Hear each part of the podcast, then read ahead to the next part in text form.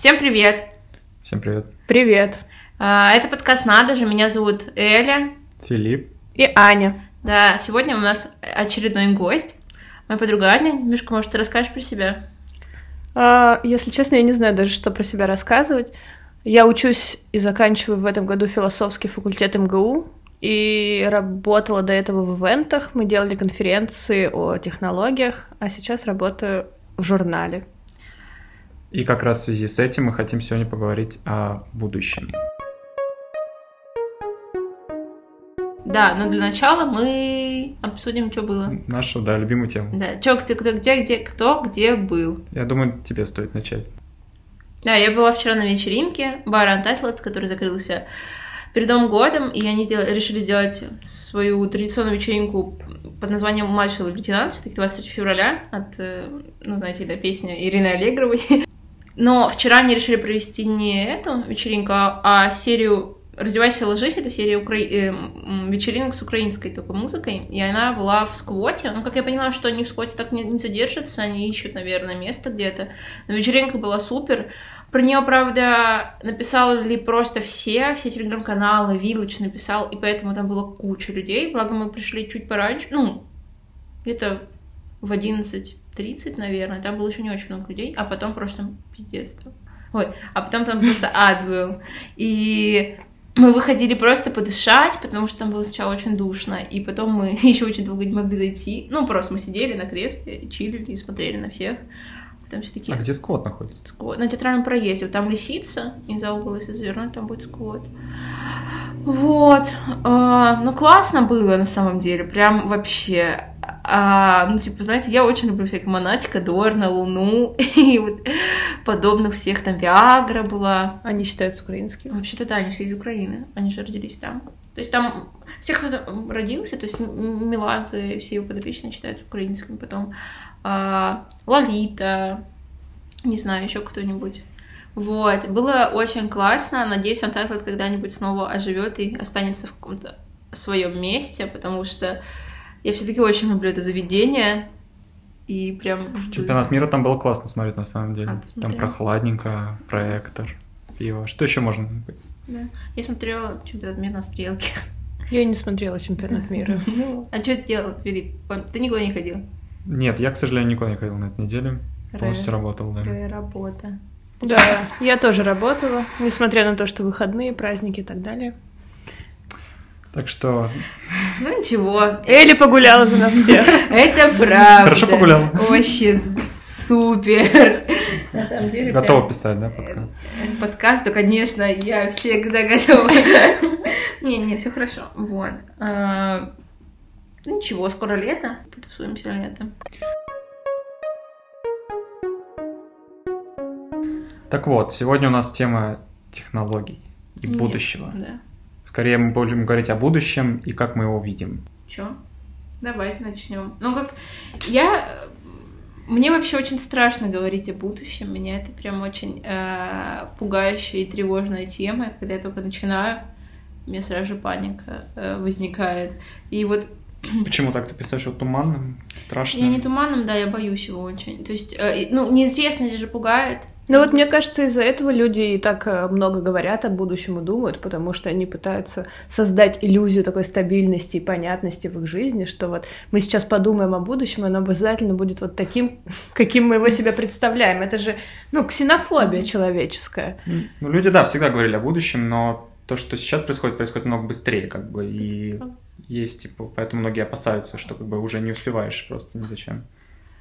Да, меня это очень пугает. Я начала вчера читать, что вообще происходит, какие-то, может быть, я- э, изменения там всякие в технике, и я вообще удивлена, насколько это все сейчас работает. То есть для меня я настолько далека просто от этого, я не думала, что уже там можно проводить операции, не находясь там в стране. То есть я, я читала про такую штуку, что в Африке привозят какой-то аппарат, и там может кого-то оперировать человек вот из, там, из Нью-Йорка. И я в шоке. Это робот, да? типа? Ну, ну, ну, как бы да, он управляет, и он считывает робот э, движение врача. Вот. И это...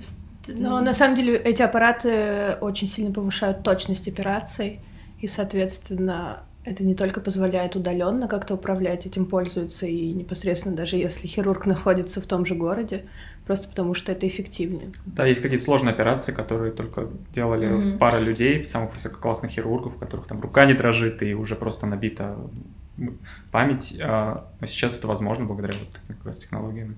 Да, это расширяет спектр. Ну, это здорово, но при этом, мне кажется, вот такие технологии достаточно органично внедряются в нашу жизнь, и они не переворачивают ее с ног на голову, и нам не приходится Хорошо. однажды утром проснуться и вообще понять, что ты вышел в другой мир. Но а насколько я... Органично? Ну, а, мы все быстро привыкли к картам, к PayPass и так далее. Это тоже не был таким сложным переходом, но при этом, мне кажется, а, мы молоды, и нам легко привыкать к изменениям. Да, мне кажется, тут важно да. разграничивать то, что мы молоды, поэтому нам сейчас легко все привыкать, и вот, наверное, нашим родителям было тяжело. Я вчера говорила с своей мамой mm. об этом. Я вот специально, я готовилась, решила ей позвонить, потому что моей маме 50 лет, и то есть такой прям полвека она прожила, и когда она родилась, у нее был телевизор там с двумя каналами, и ну вот она сказала, что на самом деле ей еще более-менее это как-то не то чтобы супер сложно давалось, но не, не очень легко.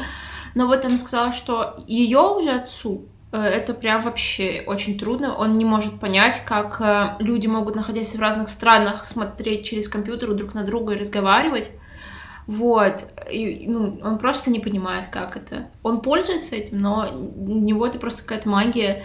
Кстати, я читал исследования пока, mm-hmm. и там говорится, что компьютерные игры очень полезны для стариков. Они развивают абстрактное мышление, и ну, как раз когда у тебя уже мозг mm-hmm. ну, как бы уже не так хорошо работает, они помогают поддерживать, вот как видите его. Mm, прикольно. Да, сейчас в Москве очень рекламируются все эти курсы. Курсы? Ну, курсы для старичков. Но они же бесплатные. Да. Это на... компьютерная грамотность. Да, медиа, компьютерная грамотность на базе МФЦ проходит и так далее. Плюс вот эти курсы переквалификации, когда ты можешь прийти бесплатно научиться печатать, э, я не знаю, пользоваться интернетом. Здорово, что это есть, но мне кажется, что у нас это еще недостаточно развито, и немногие об этом знают. Ну, знаете, я пыталась свою бабушку научить читать смс-ки я, я не справилась с этой задачей. Я ей писала алгоритм, как это все делать, она так и не научилась. Поэтому я как бы ну, да, немножко потеряла надежду с, с такими взрослыми людьми. Но вот мне мама говорила, что когда она пошла работать, там, где она работает, она преподаватель, это ей было около 30. И она не умела печатать, она не умела пользоваться компьютером. У нас вот она начала работать, и у нас тогда первый компьютер появился как раз. Такой вот большой, белый. А, и для, ну, для нее тоже это был, конечно, стресс, но она быстро этому обучилась, потому что все-таки была молодая тоже. Ну, вот у меня бабушка тоже была преподавателем, и она сказала, что ей было легко освоить все эти технологии, просто потому что она постоянно находится в окружении э, молодежи, и так или иначе э, ты просто в этой атмосфере, и это комьюнити тебя как бы поддерживает и заставляет, и ты в потоке.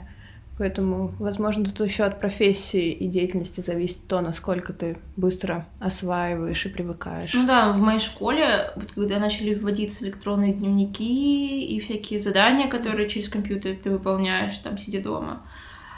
Ну, меня вот моя классная руководительница очень это не любила и просила всех нас заполнять. Просто по очереди ей. Потому что она просто, ну вот это есть такие люди, которые не очень любят технику. Честно говоря, я тоже я не очень люблю технику. Ну вот когда училась я, мы с тобой да. учились в одно время, а, учителя тоже очень не любили электронный дневник, им приходилось а, вести параллельно и обычный журнал, и вот этот электронный, это занимало много времени. Сейчас же моя сестра учится в четвертом классе, у них нет а, бумажных носителей с оценками, и электронный дневник это очень удобно, потому что учитель может поддерживать связь с родителями. Непосредственно там есть чат, где он mm-hmm. может какие-то замечания или новости последние излагать. Поэтому да, я вчера в метро ехала, и вот по этому телевизору показывали то, что теперь, ну вот есть же, ну это только в Москве, как я понимаю, может быть в Петербурге, в каких-то элитных школах э, за пределами этих городов, То есть ты вот у тебя есть карта, по которой ты входишь, то есть да. родителям уже приходит смс, что твой ребенок в школе, а потом... Что он вышел Да, и вот как раз вчера я почему смотрела, там они рассказывали, что теперь родители могут следить за тем, что ребенок покупает в буфете. Да. А, там лимит ставить денег, какие-то приложения Это вот э, одна карта, у нас тоже такое в школе было, на которую родители могли положить деньги, то есть э, вообще полная слежка, на самом деле, достаточно пугающая для школьников, особенно старшеклассников, да. потому что какой-то полный контроль со всех сторон. Потому я не могу представить, как бы я выжила с такой картой, потому что, ну, я не самая прилежная ученица, то есть я очень много прогуливала в школе занятий, а, и родителям немножко привирала об этом во всем. И как бы, ну, это никак не отразилось, в принципе, на моей успеваемости. Я хорошо училась и учусь, но просто я такая свободолюбивая, да, Мне кажется, это даже в широком смысле ну, влияет да. на твою приватность, потому что ты никогда не можешь быть уверенным, насколько хорошо охраняются данные, в нашей стране, и, соответственно, а, ты никогда не знаешь, кто этот э, электронный журнал чекает, кроме родителей и учителей, кто следит за тем, где ты находишься вот по этой карте, кроме да. твоих близких. Ну, мне кажется, да, это так подготавливает вот сейчас детей, это же начинает с детей, что в будущем за ними прям очень будут следить. Мне ну... кажется, этим можно вообще подвести итог, я бы сказал, наверное, так как-то. А, ну, как э, в 20 веке, вот мы очень переживали на самом деле. Вот я уверен, наши родители, дедушки, если посмотрите фильмы, а то почитаете книги, была главная тема это ядерное вооружение и космос. Там, потому что полеты в космос дают какой-то огромные возможности, а также если вдруг ядерное оружие попадет в космос. И вот там было главное будущее, вот завязано на это.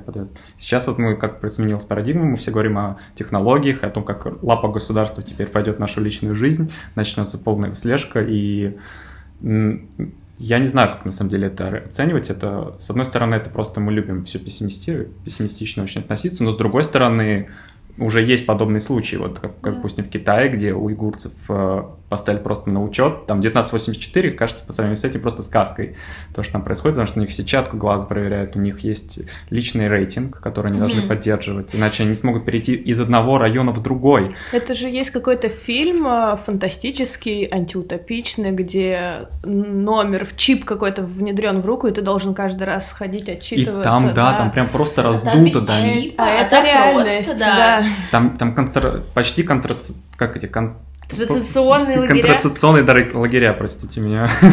Сложное слово. Но мне кажется, смена такой парадигмы, что вот раньше мы думали о чем-то большом и масштабном, и что затронет всех нас сразу, а теперь мы думаем о нашей приватности, тоже связано с тем, что по-другому мы стали мыслить, хотя, конечно, Китай тут плохо вяжется, но в том плане, что э, после распада СССР все равно было такое э, мышление завязано на тем, что завязано на том, что мы все вместе, и как-то люди не сильно а, люди сильно отождествляли себя с обществом, сейчас же наоборот мы все индивидуализируемся. Ну это западное вот такое вот скорее да. мышление.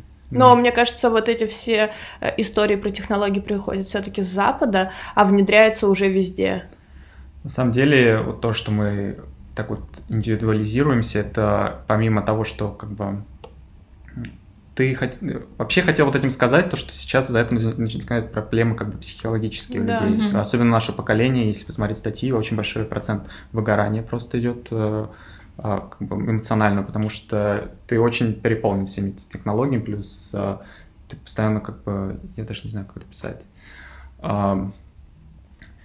Просто все вот это дает как бы вот новые вызовы. И хотелось бы как-то их ограничить, ну, понять, что это из себя представляет. Потому что пока это, это очень много, они, у меня очень много разных сведений. И я да, на самом деле, э, вот если посмотреть статистику по суицидам, самый большой процент именно в самых развитых странах. То есть, э, насколько я помню, там в одной, одно из первых мест занимает Швейцария, хотя казалось бы... Очень странно, да. Кстати. Да, это очень удивительно. И если посмотреть на ход развития Южной Кореи, когда они там за 10 лет развили экономику так, как э, Россия, наверное, не может за последние 50 лет, э, тоже резко ну вот коррелирует э, рост экономики с ростом самоубийств. Это, конечно, удивляет, но хотя, если вдуматься, в принципе, логично. Но, наверное, есть и положительный момент, с другой стороны, как бы люди стали Просто, что я, меня раздражает, как бы, с одной стороны, это очень хорошо, что мы теперь можем заказать еду по, сразу со смартфона, мы можем э, посмотреть какой там прогноз, который нам нужен моментально, и все это происходит, но, с другой стороны, это как бы нас очень сильно подвязывает это создает как бы отчасти, я считаю, это создает культ работы, потому что мы как бы все больше и больше мы тратим времени на то, чтобы работать. Вы заметили, сколько люди сейчас инвестируют в себя? И это, да, это хорошо, это хорошо, это начнем с этого. Но с другой стороны, от этого идет очень сильно изматывает людей, потому что это постоянно гонка идет как да. вооружений, да, у людей, и это просто их, мне кажется, Но мне кажется, даже страх вот перед будущим, это страх оказаться выкинутым из этого мира, и ты пытаешься постоянно за ним угнаться, Хотя, возможно, можно поменять свою точку зрения и считать, что мы создаем наше будущее, и тогда, в принципе, гнаться некуда. Но это достаточно изолированная тогда получается жизнь. Вообще, я хотела еще продолжить тему, на самом деле, слежки. То, что вообще, как бы, с одной стороны, наверное, люди думают, что так будет безопаснее жить. Нет, вам так не кажется, то что, ну, э, так легче ну, это... вычислить там преступника, еще какого-нибудь, не знаю, вора. Ну, ну это... это мнимая какая-то, когда ты передаешь, не знаю, это очень как бы может обернуться против тебя легко. Ну, да. Это, это такая... хороший аргумент тех, кто пытается внедрить это. Да, но... я тоже об этом подумала. Это зыбкая мораль, я считаю, да, такая, да, да. на самом деле. Мне кажется, да, под таким соусом они пытаются это все внедрить, но на самом-то деле там все глубже, Ну, а как? Сейчас мы живем в экономику данных, и ты, тебе в любом случае не будут собираться, как бы ты не хотел. И тут надо понять, как сделать так, чтобы это собиралось как бы более, mm-hmm. ну, шло как бы лучше на пользу. Не, да, вы, вы, вы там заклеиваете камеру на ноутбуке. Или, не знаю, у меня, короче, есть приятель, он когда начал работать, однажды он работал в Билайне, и когда он понял, как же за ним все-таки хорошо следят, он а, купил себе симку без имени и вставил ее вот в iPhone, а свою симку, которая повязана на, на паспорт, он ставил в телефон такую звонилку. И Фонарик. Да, да. То есть он только с ней звонит, то есть э, за ним, как бы, получается, не могут следить, потому что этот телефон, он не передает никаких данных, там нет интернета, он не передает про твое местоположение и все такое. Поэтому ну, он очень начал в этом волноваться. Я... Ну, за ним в любом случае следят. Любой выход в интернет, типа, даст ним тоже много информации. Просто их собирают это нейронные сети, все, и обрабатывают. Не ва... Тут э, важно типа... понимать, для чего эту информацию с тебя собирают. А для чего? Ну, то есть э, для интернет-компании это нужно для того, чтобы Реклама. понять а, зоны покрытия, где хуже работают, mm-hmm. где, а, чтобы лучше понять свою аудиторию и так далее. Но это в любой момент может обернуться против тебя, и эту информацию используют. Да, я когда вот работала в рекламной компании, я просто, ну, вот таргет настраивала и просто, схватившись за голову, сидела и думала, боже мой, как все это узко можно определить. Я просто не представляла даже, что вот эти сети могут так тебя описывать с такими качествами. И я просто не, реально не представляла, что мне там какими-то качествами можно описать, что за мной В Америке недавно был прям огромный скандал, потому что есть приложения, но они как бы они официально число Apple Store, но когда ты в них заходишь, ну там ты принимаешь кучу всяких, там, возможно, пользуется геолокацией, еще что-то. Но суть в том, что они начинают следить за тобой постоянно. Они кажут, фиксируют все твои шаги, просто маршрут прокладывают, и потом эти данные все агрегируются и продаются таргетологам, mm-hmm. прям уже сразу. И они настолько не были, что там прям под тебя, там для ребенка все там сразу mm-hmm. предлагают полный... Если ты проходишь рядом с каким-то кофейней, там это все кофе тебе постоянно лезет, он Да, отсюда. есть еще такая тема, кстати, я вам так э, скажу, что отключайте свои Wi-Fi, если вы не хотите, потому что Wi-Fi ловушки, короче, вас ловят, и потом начинают тоже эту рекламу на вас таргетировать каких-то мест. Это я точно знаю. Короче, все за нами следит. А, а что, как, что делать теперь? Что делать? Вот да, я и так я к чему и вела. Вы вообще об этом думаете? Просто, ну, у нас у всех есть Инстаграм, э, там, какие-то вот другие сети, и мы там все, все время выкладываем все, все истории, прям в прямом эфире же, чтобы было быстрее. Геолокацию всегда ставим, то есть с одной стороны, уже нельзя без этого, но с другой стороны... Ну нет, есть же люди, которые спокойно без этого живут, и ну, типа это ты... мои знакомые, и тоже молодые ребята. Ты будешь просто упадать, мне кажется. Ты будешь проигрывать на как личность, так и как э, на, на рынке труда, потому что тебя просто сложнее будет найти. Не знаю, я об этом думала, и для себя я поняла, что в принципе а, я не делаю ничего такого, за что мне стоило бы переживать, если это отследят. А, поэтому я четко отдаю mm-hmm. себе что отчет, да, что за мной могут следить и что эта информация ну, может это... быть э, использована против меня, но при этом э, я никогда не делаю такого или не пишу такого в интернете, что я не могла бы сказать э, лично вслух любому человеку. Но у тебя же была недавно какая-то штука. Да, у меня была на работе ситуация, когда я написала что-то про какой-то рабочий момент, и потом мне босс сказала, что вообще-то такие вещи не надо выносить в сеть.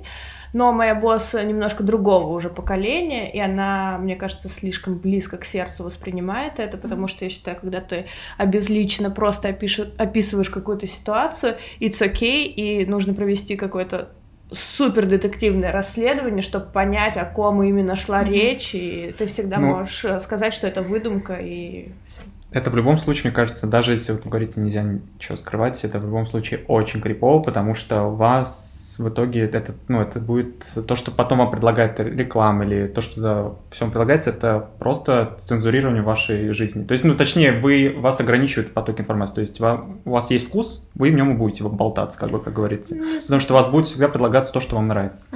И вы никогда не узнаете ничего нового, потому что вот даже если, если посмотрите поиск Фейсбука, он, он неорганический. То есть, неорганический поиск, он уже на основе предпочтений там большинства или еще чего-то. То есть там уже есть нейронка в нем встроена, подбирает не точно по запросу, а скорее еще добавляет там от себя. Так что если вы вобьете, допустим, в поиск там, а, что изменение климата это, а, это миф. И первое, что вам выдадут, это вот как раз заголовки о том, что на самом деле это, это не миф, и вот там статьи НАСА будут какие-то ну, это же бред. Вы вбивали, что, что вы считаете это миф, ну, и как, типа, и, ну, вам нужно подтверждение, ну, то, что вы, что это не, не происходит на самом деле. А вместо этого вам предлагают, что на самом деле он происходит. Хотя вы вбивали совершенно другое туда. Так, может быть, ты, если вобьешь то же самое...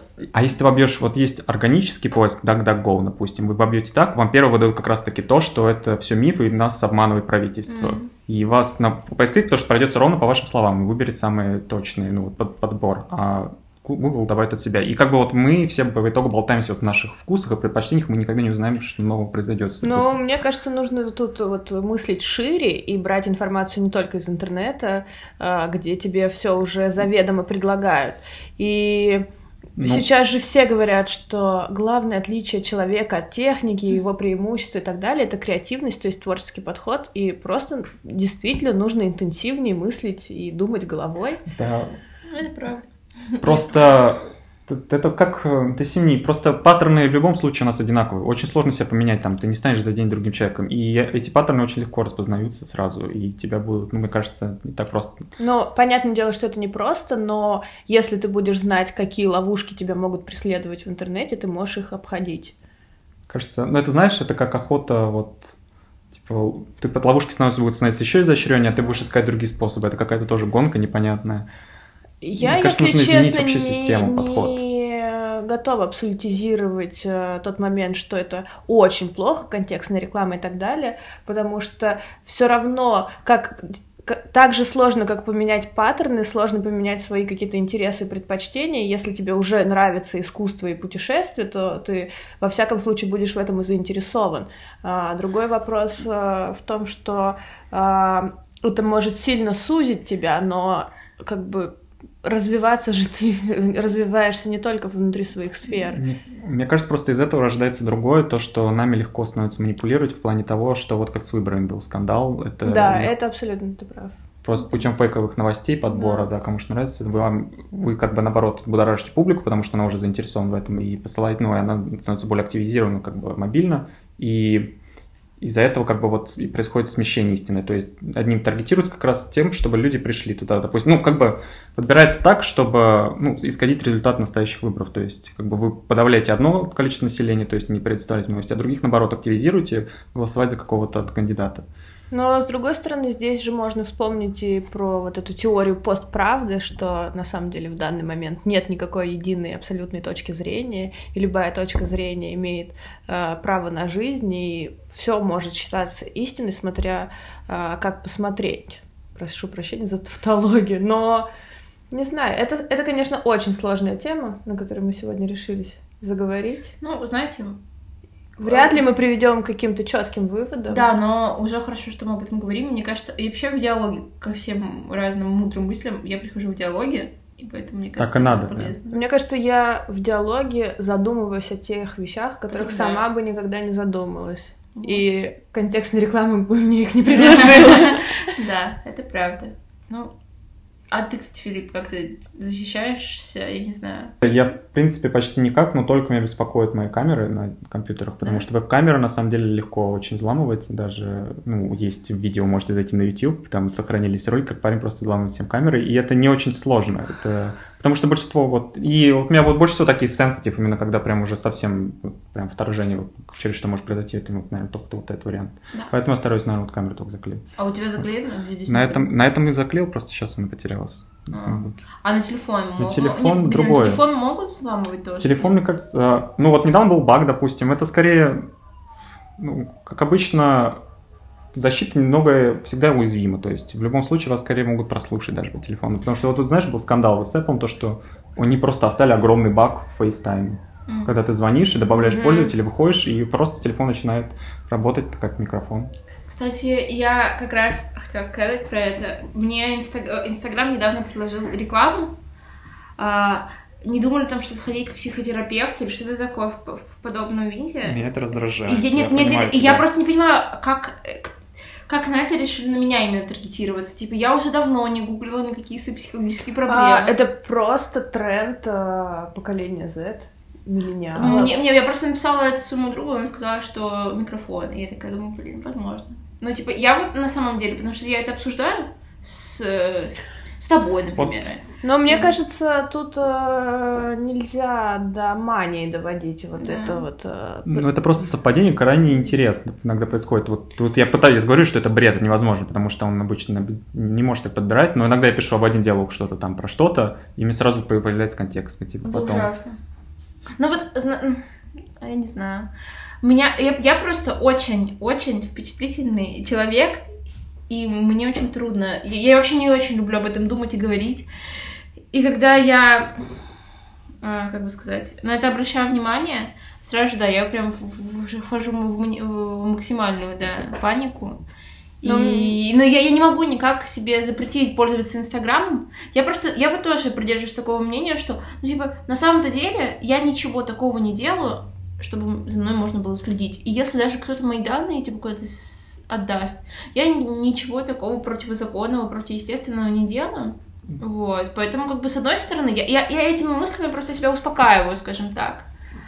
Тут А, еще вот. всегда нужно помнить, что не всякая корреляция имеет причинно-следственную э, базу, Correlation does the causation, Да. да. типа. поэтому нам всегда очень хочется верить и как-то объяснить, почему так происходит, но это не всегда получается сделать, и это тоже нормально. Ну, мне кажется, вот то, что происходит с данными, мы тоже должны быть ответственны за это. То есть, как бы, как раньше была нефть, которую сначала появились там первые монополии, были там в сфере как раз там нефти или каких-нибудь ЖД-перевозок, и вот их правительство как бы попыталось как бы разграничить, оно дало там, типа, отобрало у них, там, разделило компании, чтобы не было, а, что, во-первых, повысить компе- компете- ком- competition, то есть э, конкуренцию. Да, конкуренцию на рынке и предоставить лучшие услуги людям. А то же самое Ну, сейчас происходит с другой нет. стороны с данными. Ну, есть их небольшое количество компаний, но они очень сильно владеют рынком данных, просто у них огромный. И с каждым годом они становятся только мощнее, просто это же растет экспоненциально, Мгм. как люди входят в сеть, и данные о них тоже растут. И с этим тоже надо как-то работать. Нужно. Просто тут подход нужен немного другой. Тут нельзя просто взять и как бы разделить. Это очень странно будет, потому что, ну, как-то мне не представляется с этим возможным. Нет, понятное дело, что каждый несет ответственность э, за себя и за свои данные, и когда он публикует что-то в сеть или даже пользуется там тем же контактом для того, чтобы, э, не знаю, вести секс-чаты с кем-нибудь, он должен как бы по- подумать о том, что он вообще сливает в интернет. Мгм. И надеяться на то, что все будет супер конфиденциально, приватно и так далее, это тоже достаточно глупо. У меня несколько точек зрения. С одной стороны, вот как же, как же пользуются, допустим, недрами Земли, в которых мы живем, идут отчисления там людям в некоторых странах с этого. Также, я считаю, с данными должно быть что-то в этом роде, когда ты пользуешься чем-то, ну, что произведут другие люди, даже наши клики, да, ты должен получать как-то с этого тоже Да. прибыль. Это так же, как а, сбор данных в биоэтике. То есть, если ты предоставляешь данные о своем теле и так далее для исследований, ты все равно получаешь что-то взамен, либо э, какую-то медицинскую поддержку, либо денежный э, гонорар. В Европе на самом деле есть по закону акт, ты можешь запросить все данные о себе, что тебе было, какие компании тебе собирали, тебе присылают просто такой огромный массив и это можно сделать ну, даже, по-моему, в ВКонтакте, если там на что-то сослаться, но я не очень помню, как у нас это работает. Но тебе могут выслать все прям твои клики. Там на самом деле будет ужасно огромное количество информации, и ты, тебе будет страшно от самого себя узнать, что ты там делал, да, в этом ВКонтакте. Я иногда гуглю своими фамилию и смотрю, что там. Ну, это не так, ты прям пишешь да, на почту понимаю. и запрашиваешь там, типа... Ну, это хотя бы, знаете, какая-то минимальная штука. Просто однажды моя мама решила погуглить всю, свою, всю нашу семью. И я очень боялась, что она может найти про меня. Ну, типа, она же не знает, что я, что я вообще что-то делаю, помимо того, что хожу в университет на концерты. На какие концерты хожу я, во сколько это происходит. Ну, знаете, раньше люди платили деньги, чтобы о них написали, да. а сейчас люди платят, наоборот, чтобы о них не было никакой информации. Ну, это нереально. Все, что попадает да. в Россеть, оно уже, типа, не уйдет. Да. И вот как жить с этим? Это, ребята, у меня просто внутри маленький ребенок, который рыдает от этого. Но, типа, я вот всегда об этом думала, то, что мне было бы комфортнее родиться и жить активно, скажем так, жить жизнь в, в промежуток времени, типа, когда только это, возможно, развивалось, типа, пейджеры всякие, такие штуки. Потому что, как бы ты, с одной стороны... Ты смотрел «Полночь в Париже» там? Ой, да, возможно. А, да, возможно, я смотрела «Полночь там в Париже». Вот, там тоже вот как раз эта тема, что да. раньше трава была зеленее, знаешь? Да нет, не то, что раньше... Раньше трава была веселее, скажем.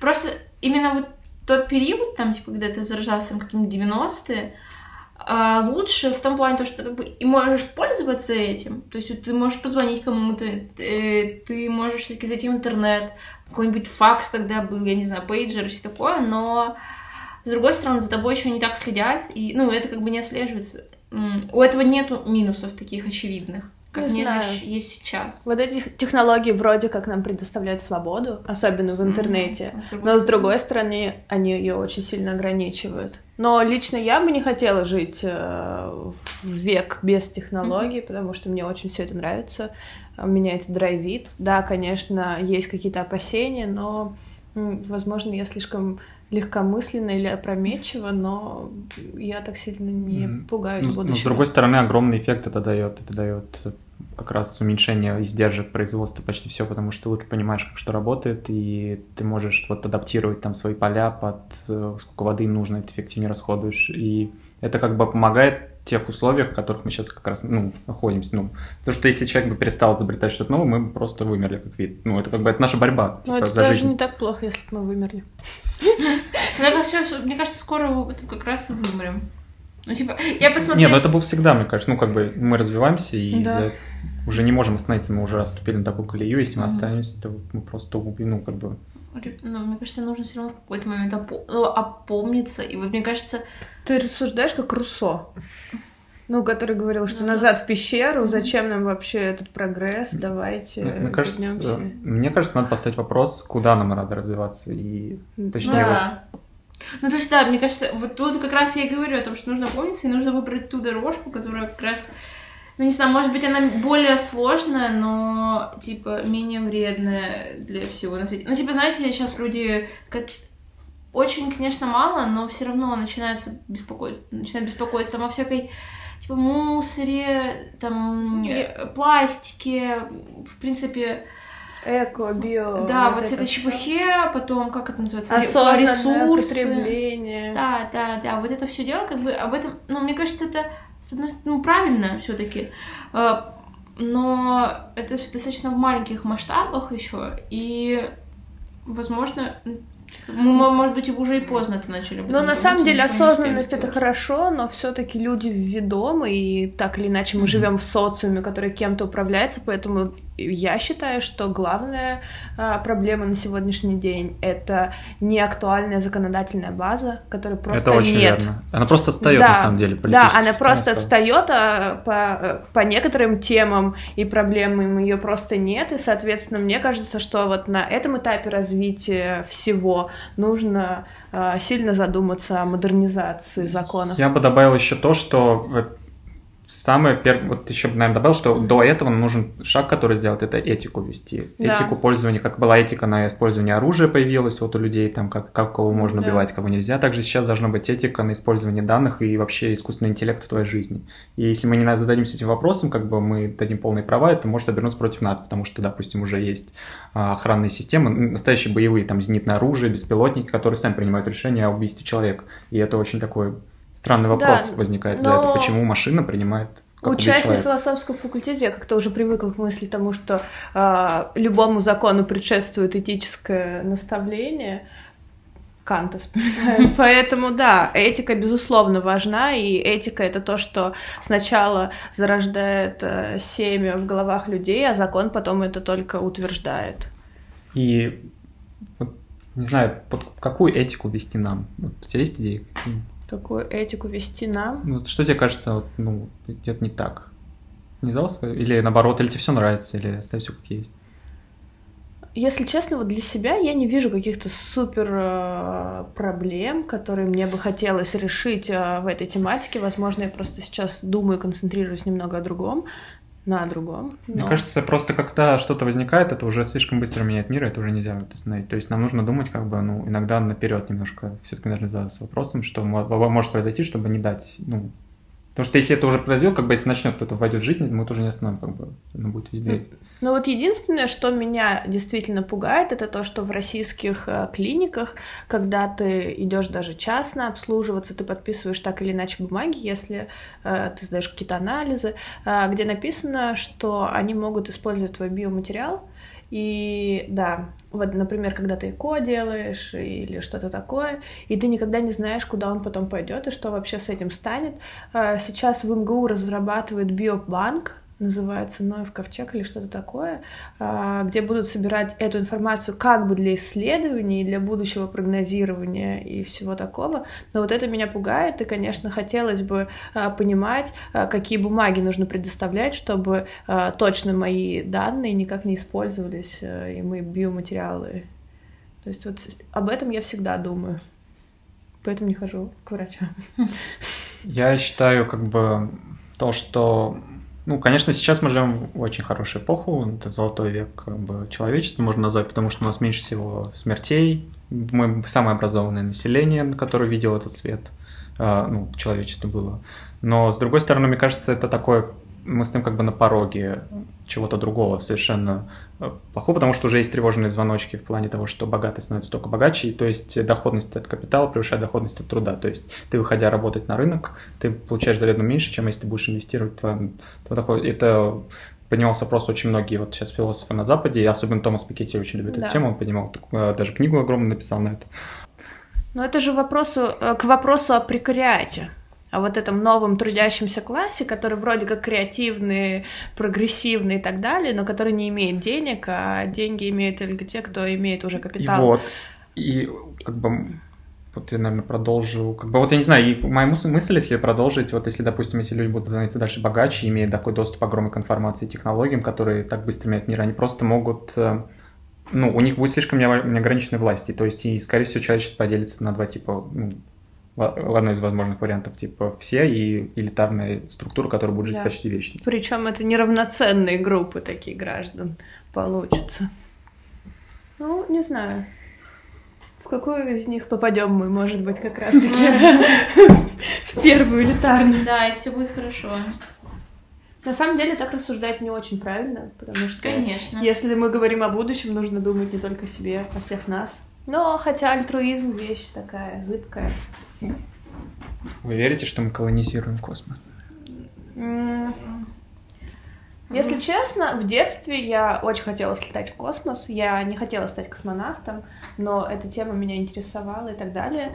А после открытия вот этих э, черных дыр я как-то уже в более осознанном возрасте занялась э, изучением, вообще исследованием каким-то самостоятельным вот этих э, всех проблем с космосом и поняла, что на самом деле это сложно, непонятно и достаточно так э, не, не то чтобы не сильно развито, но вот эти разговоры утопические о, то, о колонизации э, космоса еще слишком далеки на моменте сегодняшнего развития. Хотя, возможно, я очень не права, и ты меня поправишь. Мне кажется, просто экспоненциальный рост технологий идет, и удешевление производства, которое мы получаем, и изобретение новых двигателей, который уже идет полным ходом. Но я думаю, возможно, не в этом столетии, но очень скоро человечество просто уже начнет, ну, выйдет за пределы системы начнет жить, потому что уже, в принципе, все есть. Типа, если мы поторопимся, даже если вдруг нам нужно, Земля вдруг завтра умрет, мы уже сейчас имеем технологии, которые позволят нам улететь на другую планету совершенно. Но опять, системе. это смогут себе позволить те, кто... Не, ну это уже вопрос кто, ну, да. ну как бы это такое утопическое. То есть, не, суть в том, что у нас уже есть готовые технологии, просто мы возьмем атомный двигатель, который а. у нас а. есть, мы... и его будет достаточно, чтобы развить одну десятую скорости света, и это где-то займет 40 лет до путешествия ближайшей нам системы. А что там делать? Да. Ну, пытаться выжить, ну как бы... Пытаться выжить. Отлично. Мы, мы всегда пытаемся выжить, Нет, с смотрите, стороны. 40 лет туда ехать, это то есть нужно... Э, Молодец, да. сейчас высылать, а кто да. их обучит. И то верно. Ну, то есть, ну, нет, я имею в виду вопрос с ребром, типа, уже есть технологии, просто когда это войдет, опять-таки, ну, уже будет обыденность, Не то, что мы будем путешествовать. Мне, ой, я очень боюсь, опять же, говорю об этом думать. Я вот посмотрела, какие теории э, есть, что ждет Землю, там, то, что она сгорит, или то, что нас там инопланетяшки, я не знаю, захватит. Хорошая теория. Валидно. Вот, ну я не знаю, там, ну у нас же проблемы с э, температурой и на Земле, то, что у нас потепление, вся эта чепуха. Ну, и то, что, ну, не знаю, может, метеорит какой-нибудь нас урезается. На самом деле, я не то чтобы пессимистичный человек, но мне кажется, лучше уж Земля вымрет одним разом, да. чем мы будем тут мучиться без э, продуктов питания и но Р... нам это не грозит в ближайшей перспективе. Да, ну то есть я... Но перенаселение это все равно да. уже есть. Ну, Но есть успешно борется, да, технологии да. как раз и с да. этим борются. То есть уже даже выращивают еду чуть ли не из пробирок. Ну, как ну, бы уже есть вертикальные фермы, да. которые намного уменьшают да. площадь полевов, посевов. Нет, уже же есть технологии э, выращивания эмбриона вне как бы живого организма, но пока это слишком дорого для массового производства. Клонов? Да. Ну вот овечку доли же уже сделали. Каково это вот клонов людей делать? Как Ужас какой. Вот это опять вопрос этики. То да. есть хранить свой биоматериал, допустим, в каком-то банке, чтобы потом сделать свой код. Это же... Э, ру... как, как, как это называется? Это последователи трансгуманизма, которые верят в то, что мы можем жить вечно и так далее. есть э, компания, которая даже в России замораживает трупы с надеждой на Крио, то, что... Крио, Кри... как... Э, Крио-Русь, вот, да. И на самом деле, если посмотреть соучредителей, там и жена Медведева. Они под Сергеем Посадом, И это как раз очень интересно. На самом деле, я общалась, э, довелось мне э, с работником этого предприятия, скажем так, и он сказал, что в России это стоит в десятки раз дешевле, просто потому что не соблюдаются даже должные условия, а мы до конца не понимаем, какие они должны быть, чтобы, если будут технологии, потом этих трупов оживить, но, конечно, это достаточно э, странное. Да, страшно. Ну, то есть, смотрите, труп, э, там молодые люди мертвые или уже старики? Если старики... Кто платит, тот и... Ага, ну, то есть кто-то консервирует. Да. Но в основном же люди все-таки в каком-то возрасте умирают. То есть молодые люди умирают либо если их э, собьет тачка. Да, да, говори, говори. Либо, ну, не знаю, тоже от какой-то болезни. Нет, следовательно, уже, уже... уже организм, организм же уже изно, ну, изношен, смысл его замораживать. Знаете, есть очень смешная тема, даже если мы сможем разморозить человека, есть такая философия, это, как Что бы, термин. не сможет адаптироваться. Да, термин, так он называется убийственной технологии. То есть, да. как это э, там время убийственной технологии. То есть, если мы, допустим, перенесем человека из 200 лет назад, который был 200 лет назад сюда сейчас, он просто он не сможет, он не справится да, с жизнью. Он не сможет адаптироваться, да, но... Ну, блин, мультик же был, Футурама про это дело. Вы же помните, что там чувак, главный герой, он, собственно, э, Ну, это же, да, да. Он же замешан... Ну, нет, но он же, ему же тоже сложно, то есть, по ходу всего, как я помню. И вот то, что вот убийственный, типа, разрыв все меньше уменьшается. Типа, нам уже достаточно 50 лет, чтобы перестать да, понимать да. вообще, что происходит, будет происходить в будущем. Да. Так. Ну вот у меня с сестрой 10 лет разница, я понимаю, что мы вообще разные люди, которые совершенно по-разному воспринимаем технологии, а это при том, что она родилась еще не когда, когда не было бума, а трех-четырехлетние дети, которые открывая бумажную книгу, пытаются расширить текст, э, увеличить Серьезно? картинку, да, вот э, пальцами тянут в разные стороны, как на iPad. То есть это, конечно, удивительно, и ты понимаешь, насколько вообще ты можешь отстать в один момент от всего, что происходит. То есть нам кажется, что наши родители не прогрессивны, а когда думаешь, а каким же будешь родителем ты, и сможешь ли ты разговаривать с собственными детьми на одном языке. Опять-таки есть такое понимание, что наше вот развитие технологий ограничится нашей собственностью, как бы ограни... ограниченным мышлением. То есть мы не можем себе представить там телефон в каких-то из... измененных формах, потому что мы уже адаптированы под это. Из-за этого как бы прогресс идет немного медленнее, чем он мог бы быть в противном случае. А что а, на... Про космос ты Но... спрашивал вообще. Насколько я понимаю, самые такие Сейчас. прогрессивные технологии случаются, точнее, получаются случайно, и что э, как бы это не всегда осознанно даже со стороны тех же исследователей, и они на стадии разработки не до конца понимают, что же получится в итоге. И вот, мне кажется, вот опасности лежат вот, наверное, одна из них в сфере искусственного интеллекта. Да, это он несет огромные блага, но при этом надо понимать, что как только он дойдет до уровня развития человека и немного превысит его, мы перестанем его понимать абсолютно мы перестанем понимать, это как объяснить муравью нанотехнологии или атомную бомбу. То есть мы, он будет настолько выше нас, что он будет богом автоматически. То есть настолько мы не понимаем, что он уже бог. Да. А, ну, блин, люди же, которые занимаются этим, они же осознают то, что если они сейчас сделают искусственный интеллект, который выше на уровне человека, что это опасно. Они а, же это осознают. Это, это вот двоякая сейчас, сторона исследователей. Это всегда ставился вопрос ребром, несет ли исследователь ответственность за свое изобретение, потому что, мне кажется, у них уже открывается такой спортивный интерес, и они вообще просто даже самим себе хотят доказать, что вот они могут сделать что-то клевое и новое, не, и не всегда думают о последствиях, потому что это же другой вообще тип и, мышления. И, и вопрос в том, мы даже не знаем, вот когда он дойдет до этого уровня, поможет он нам или убьет да. нас, как бы. И многие на самом деле сходятся, 50% опрошенных, вот сейчас вот кто в этой сфере, ученых работает, что искусственный интеллект дойдет до уровня человека где-то к 2040 году уже. Я же еще буду жива, наверное, если меня тачка не собьет. То есть это, это же через 20 лет. Какой ужас, я не хочу этого. Ой, я надеюсь, что я уже не доживу. Сейчас он как бы очень примитивный, он хорошо решает математические задачи, потому что он обучаем, но ему очень тяжело, допустим, ходить или там ощущение. Ну, он не может описать, придумывать что-то. Ну, в смысле? Писать в смысле какие-то тексты осознанные. Ну, ну смотри, что считать осознанно. Ну, да, это, окей, это, это другой вопрос. А, ну, например, поэму же он не может написать сейчас. Как не Они может? пишут картины. Да. Они пишут э, музыку. Но... Вот сейчас у Башмета будет концерт э, по э, нотам, которые написал нейронная сеть. Честно, я уже вот я бы, со своей стороны, я не очень поддерживаю то, что искусственный интеллект начинает писать картины. И мы, нет, он может писать, но с другой стороны, что мы начинаем воспринимать как картины. Мы, то есть мы да. равняем его на себя. И это уже такая немного Мне кажется, это возникает из-за того, что мы не очень э, вообще понимаем, что такое искусство и что мы должны считать за искусство и так далее. И изначально же искусство было ну, вот этот мимес, то, что это отражение реальности, просто мы пытаемся это сохранить, потом появился фотоаппарат, и мы считаем искусство то, что просто выражает наши чувства и эмоции, а что такое картина, написанная Да, роботом, у которого нету...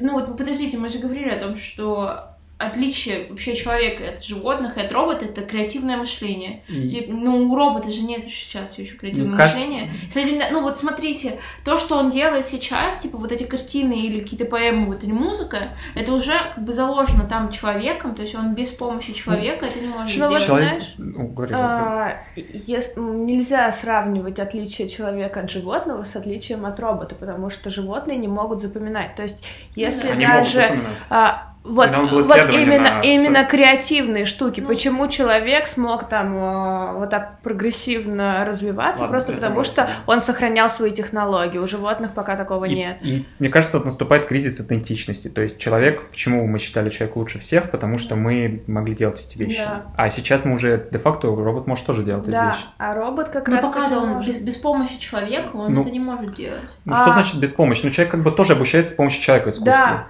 Э, человек обучается с помощью информации, а у него этой информации гораздо больше, чем у нас. И тут вопрос. Как бы вся наша креативность все равно зиждется на, на а, наборе а, информации, просто этот набор будет уникальным, угу. а он может сделать то же самое. Тогда вопрос. Ну просто я очень далека от этого всего, поэтому мне интересно у вас спрашивать это. А, так зачем вообще это делать? Ну, типа, зачем человеку создавать существо, которое лучше его? Ну, и тем, ну, имея возможность, что он истребит тебя, как вид. Ну, человек всегда руководствуется разными мотивами. Как То есть, бы... ну, да, я понимаю, что это не, не рацион... иррациональное существо. Мы сами, да, рациональные, мне кажется. Ну, блин. Мы всегда были очень любопытны там, почему мы начали изобретать атомные бомбы, mm-hmm. почему, хотя там Опять же, не все исследования имеют какую-то практическую цель перед собой, когда они начинаются. И... Окей, давайте... Вы меня просто сейчас очень напрягли, я прям сижу и, и, и думаю только о смерти. А... Давайте поговорим, что мы хорошего знаем, вот что сейчас есть хорошее с роботами. Ничего, да. Ну нет, я понимаю. Окей, я, нет, с одной стороны, я понимаю, что он улучшает производство, удешевляет его, но с другой же стороны теряются рабочие места. Нет. Нет. Это на самом а, деле. Одно рабочее то... место теряется, но при этом появляется новая профессия. Это... Но, но, но, но, но, смотрите, рабочие места теряются для людей, у которых там низкий уровень образования, а, и это а другой что, вопрос. Да, а что им-то делать? Куда им идти? Вот это как раз вопрос уже расслоения общества, то, что да. данные должны работать на нас, и то, что столько вот люди, некоторые, которые становятся настолько богатыми за счет данных или еще чего-то, они должны как-то помогать другим людям, которые просто не имеют такого доступа к этому. Потому что иначе это вот создается порочный круг. Но это не проблема технологии, это проблема то, Ну, а чисто она вызвана технологиями. В... Да, она вызвана технологиями, но а, это как бы не, не сама технология виновата в том, что кто-то лишился работы, mm-hmm. это в том, э, как мы ей распорядились. Мы, мы же так их распорядились, это же пошло от частных компаний, то, что если ты владеешь вот этой компанией, собираешь данные, то они твои де-факто. Ну, и кажется, ну, это такая вот создалась этика, и мне кажется, надо что-то менять, ну, что-то думать в этом направлении, потому что, ну, это, ну, появляются как раз новые вызовы бросает, это вот то, что сейчас происходит. То есть, резюмируя, э, людям нужно действительно очень э, точно осознавать, что они вообще делают, как я понимаю. Но сейчас этого не происходит. То есть ученые не до конца осознают, что они вообще делают. И чтобы не, не допустить какого-то, я не знаю, конца, да, конца катастрофы, которому там не будут не причины природные факторы, а именно вот технологические, то нужно очень аккуратно, что ли, действовать. Получается так. Но никто этого не делает. Ну, как, ну... ну а, насколько я знаю, на Западе сейчас, а, в, когда собирают исследовательскую группу из химиков, физиков и так далее, которые начинают что-то разрабатывать, всегда есть этический комитет, который с ними работает, и который должен как бы регулировать. Но проблема в том, что, опять же, мы не знаем, что из этого получится. И написать а, способы регулирования того, чего еще нет, mm-hmm. и непонятно, чем будет, а, достаточно проблематично. Мне кажется, вот перед нами сейчас стоят вызовы неприродные, там истощение богатства, еще что-то, в первую очередь, социальные перед людьми, да. как mm-hmm. организовать общество, которое будет сейчас, потому что демократия, она уже де-факто очень mm-hmm. устарела морально и физически, вот в том виде, в котором она есть сейчас, она не отвечает абсолютно тому, что происходит. Так что делать тогда? Политическую систему менять. Опять-таки, мы можем применить технологии в наше русло и смоделировать ситуации, то, что вот использовать данные для моделирования разных ситуаций mm-hmm. общества. Yeah Просто, с другой стороны, это сейчас не особо развито. Ну, как бы люди, мы, это имеются такие технологии, но почему, ну, люди не особо этим пользуются. Не, ну смотри, ты же можешь смоделировать несколько, там, 3, 4, 5, 100 вот этих, э, как это, ну, так моделей и... поведения людей, но Люди же, опять же, очень иррациональные существа, ну вот, и мы можем не смотреть. В этом и проблема, что в какой-то момент э, человек возомнил, что э, он может отказаться от просто экспериментов и перейти к мысленным экспериментам, потому что мы вроде бы все знаем и можем все просчитать, но по факту все получается иначе, потому что человек достаточно непредсказуем.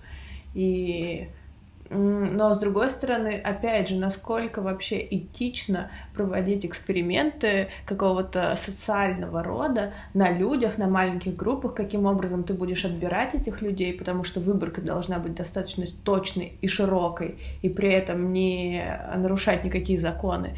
То есть э, это не так просто. Мне кажется, нужно сделать первый шаг в сторону того, что нужен какой-то общественный институт или гарант, который не будет подвержен чему-либо каким-то там вот То есть на него не должны распространяться вот эти искажения данных, которые делал да. Google, чтобы он как-то оценивал уже, ну, от этого отходил, что изменять. Ну, на самом деле же после войны, да, стали создаваться вот эти комитеты, которые как бы должны охранять мир, и, возможно, сейчас настало время создавать такие комитеты, связанные не с вооруженными действиями, а с действиями технологий да, это в обществе. Да.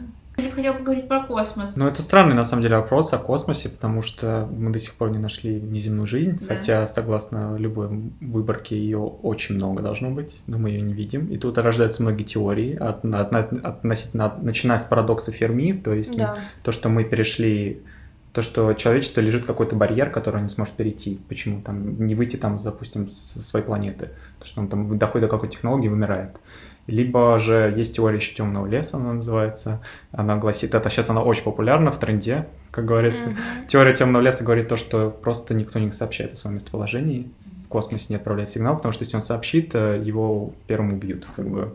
Ну, тебе они будут разбираться, кто то там живой или там на мир идешь или не на мир, тебе просто отправят там ядерные боголовки на ту планету и все, как бы. А мы сообщаем какие-то свои эти... А, ну, мы сообщаем, отправим зонды все, дела ну туда-сюда, шлем сигналы.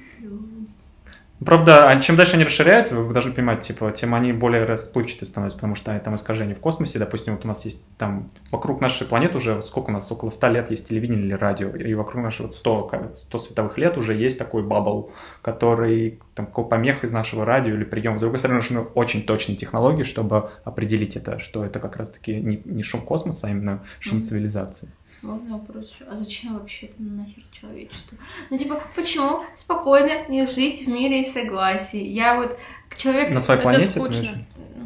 Не, ну опять-таки мы сейчас так развиваемся, что нам нужно искать выходы. Выходы с планеты, выходы с социальной точки зрения, потому что иначе типа, мы истощим все ресурсы наши или еще что-то. Ну, пока, потому что мы так идем. Вот мы с тех пор, как мы перешли на аграрное общество с, с кочевничества, многие считают вообще, что человечество пошло на вымирание, потому что это угу. глобальный рост населения взрывной, это истощение почвы, потому что ты постоянно ее используешь заново и заново. И мы уже как бы на такой тропинке. А есть такие технологии, которые пытаются как бы заново восстанавливать какие-то как ресурсы, ну типа вот почве там помогать? Есть технологии, сейчас э, ведутся, допустим, э, я забыл, как они точно называются, но это технология, когда ты, ты делаешь как кристаллическую решетку, но немного не совсем классического вида. Я не буду говорить, что точно разбираюсь в этом, я могу немного, мои слова могут быть немного искажены, но благодаря тому, что ты немного искажаешь кристаллическую решетку, а, она может начинать захватывать разные другие молекулы. И так, допустим, собираются бороться с парниковым эффектом. Мне кажется, мы все равно расходуем ресурсы быстрее, чем а, способны их восстанавливать, даже если у нас есть какие-то технологии. Но другому... Потому что новые технологии, опять же, предполагают и новые пути э, оккупации этих ресурсов. Ну, то, что я вижу в экономике, по крайней мере, идет глобальный сдвиг. Мы переходим на shared economy, то mm-hmm. есть это экономика, как это потребление, совместное потребление, yeah. то есть появляются Uber всякие. И все вот это, она характеризуется тем, что а, издержки летят вниз просто максимально. И это как раз-таки способствует то, что население становится больше, но при этом как бы издержки присутствуют меньше. И ну, это как бы немного балансирует. Да, ну вся футурология об этом сейчас. Ну вот именно с социальной точки зрения, что все становится таким общим, общественным. И это опять же создает новые проблемы, потому что это что-то новое, еще неосознанное, не имеющее за собой какой-то теоретической базы, а без теории все равно э, как бы развиваться обществу достаточно сложно. И из-за этого все эти страхи возникают. Тебе не на что опереться. Ну что, ребята, как вы думаете, есть ли вообще шанс у человечества то, чтобы выжить? Да нет, конечно, он есть, и типа он не стоит ребром, как бы, что мы должны обязательно умереть. Просто это скорее то, что беспокоит. Вот, я, я бы так вот сказал. И в целом позитивно сейчас тоже происходит у нас. Ну, все выглядит пока хорошо. Да, я просто все, что вы говорите, я сразу же воспринимаю очень пессимистично. Но мы же говорим об этом просто потому, что в данный момент фокусируемся на каких-то проблемах и опасениях, но на самом mm-hmm. деле есть много всего другого, о чем сегодня мы не стали вспоминать, но на самом деле оно есть, и это здорово. Ну, тогда, ребята, шансы есть. В окно мы не выходим. Живем с верой на светлое будущее. Эх, все будет хорошо, да, ребята? Все будет так, как оно будет. А хорошо или плохо это наша субъективная оценка. Какие треки вы слушали за последнюю неделю-две? Очень много. А, я слушала много саундтреков а, к фильмам к Савье Далана, поэтому вот, в моей жизни было много французской музыки и рабочей агонии. Нет, я Короче, у меня какой-то был тяжелый период, видимо, погода давила на меня, и я толком не могла слушать какую-то музыку прям современную. Я очень много слушала э, академической музыки. Ого. И, ну, я, в принципе, на самом деле много и так и слушаю, но я прямо сейчас, я понимала, что я включаю какой-то трек, и такая, нет, стоп, все, хватит, нет, пожалуй, я послушаю скрипочки. Вот. И еще я вспомнила в начале недели про Short Paris, группа такая есть. Вот.